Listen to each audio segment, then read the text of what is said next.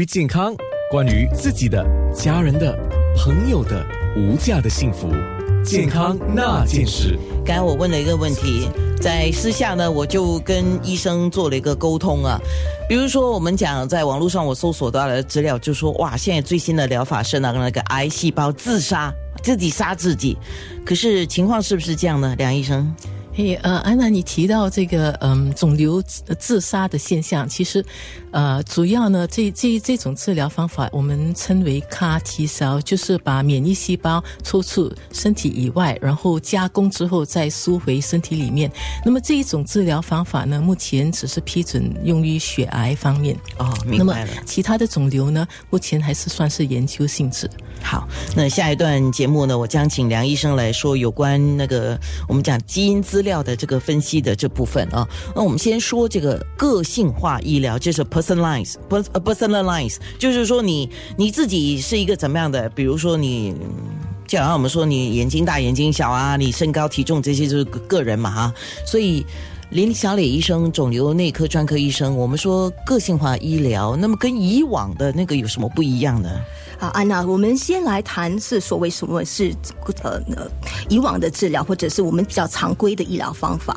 所以呃，癌症的常规医疗方法有三种，OK，手术、放射性治疗，还有药物治疗。在早期的癌症病患呢，我们大多数会使用手术，甚至会呃用到放射性的治疗。在比较晚期或复发性的癌症呢，这样呃多数的治疗方法呢，都需要起治。药物的治疗，嗯，最常用的药物治疗就是化疗，我们英文叫做 chemotherapy。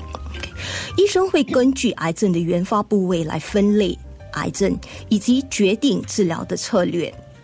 我们可以把癌症分类如乳腺癌啦、结肠癌、肺癌不等，然后不同的化疗药是用来治疗不同的癌症。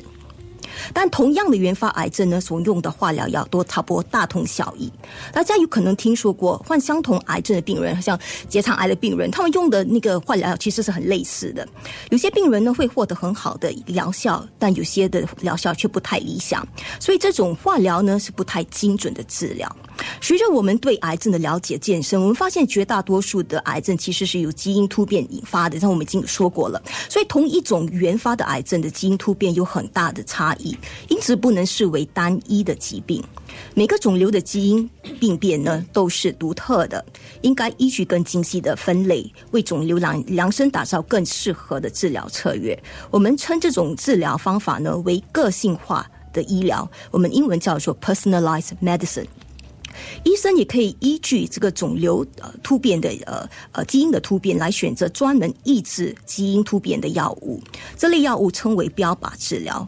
比起化疗药呢，这种标靶治疗会更加的精准，对正常细胞的影响也比较小。嗯，可是这样的话，我马上产生另外一个问题，就是那表示说，我们以后要付出的医药费会更昂贵吗？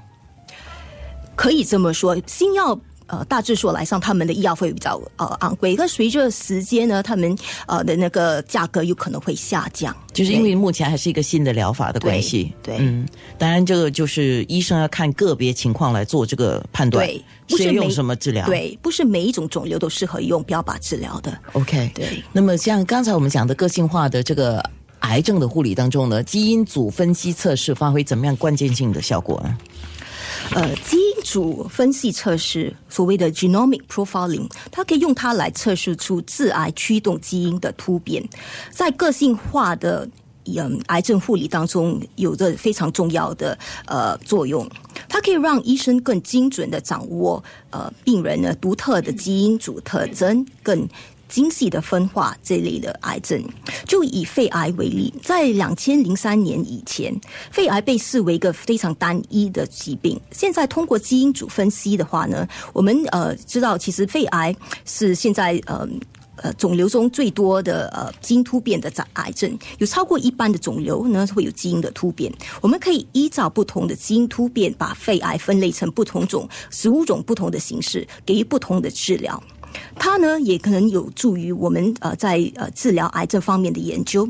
如果我们可以找到肿瘤驱动呃驱动变呃突变的基因呢，这样我们就可以开发新的药物来抑制这类的突呃基因突变。是，所以就可以说是在你们临床上发挥了很很大的帮助，可以这么说吗？对，就更精准啊，对，更精准，会更容易开发新的药物。是对，哇，所以我在想，因为因为现在我们去看医生，我们都建议说你呃要告诉你的家庭医生你的家族病史，对啊，还有你个人的，比如说你是对什么东西敏感啊，药物敏感或什么敏感的，呃，就建立这个叫医药档案嘛。对，那接下来基因应该会在医药档案里面了，对。